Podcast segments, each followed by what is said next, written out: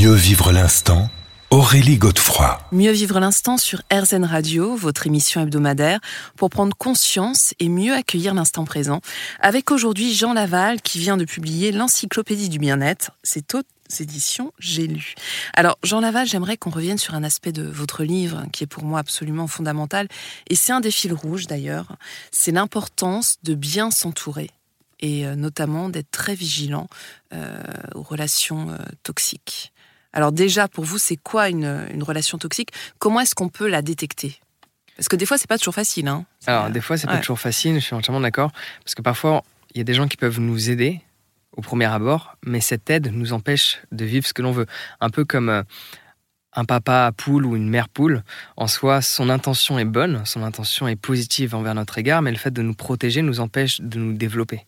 Donc parfois, en fait, quelqu'un de toxique peut ne pas le vouloir l'être. Donc euh, ça va et par, bon, parfois pour le coup il y a des gens qui sont toxiques et c'est juste de la jalousie ou qui voient un potentiel en nous et qui nous empêchent de prendre nos aides et de nous envoler. Mmh. C'est un peu la logique. Euh, il me semble que je crois que c'est euh, des escargots, euh, des escargots français qui dès qu'il y en a un qui sort du bocal, les autres le rabaissent. Donc c'est des personnes toxiques. En fait, souvent les gens ont du mal à quitter une relation qu'ils ont même déterminée comme étant toxique parce qu'ils ont peur de cette phase de silence cette phase de calme peut-être dans leur vie, cette phase mmh, peut-être aussi de solitude. De solitude en fait.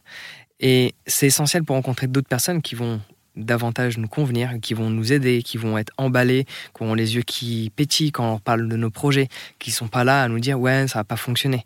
Mmh. Mais est-ce qu'il y a un moyen de détecter, alors peut-être même physiquement, quelqu'un qui est toxique pour nous? Alors, je vais vous juste, euh, par exemple, Natacha Calestrémé, qu'on a reçue il n'y a pas très longtemps, euh, me disait, euh, dès l'instant où une personne vous déstabilise, ça veut dire qu'il y a quelque chose, qu'elle vous prend quelque chose. Est-ce que vous êtes d'accord avec ça et est-ce que vous avez d'autres... Alors ça va, pour moi, ça va dépendre des contextes parce que c'est bien Ouais. que parfois il y a certaines personnes qui nous déstabilisent. Ouais. Parce que en étant déstabilisé, ça va dépendre des contextes. Mais si on prend l'exemple d'une personne qui aime bien se cultiver et qui est dans une pièce où elle a l'impression de ne rien savoir, forcément les personnes qui sont autour d'elle vont la déstabiliser parce qu'elle est dans une position où elle peut apprendre. Forcément, si on est, on parle d'un sujet bien spécifique, on est la personne qui en sait le plus sur le sujet, on se sent pas déstabilisé. Mm.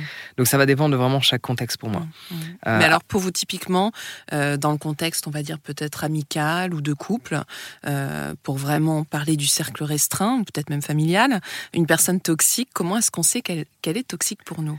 Alors, il peut y avoir différents signes.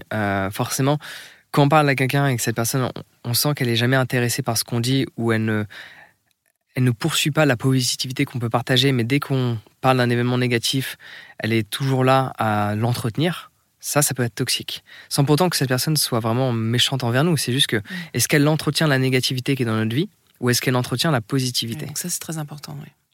Euh, donc il y a ça. Après, bon, il y a forcément différents signes, mais par exemple, quand on parle à une personne, si on a l'impression qu'elle est jamais intéressée par qui l'on est, elle s'intéresse jamais à nous et on fait toujours tout par rapport à elle et on n'a jamais notre mot à dire et on peut jamais faire ce qu'on veut, on doit toujours se plier à ce qu'elle désire elle. Mhm. Forcément, Donc elle ne nous laisse pas exister. elle nous laisse pas exister.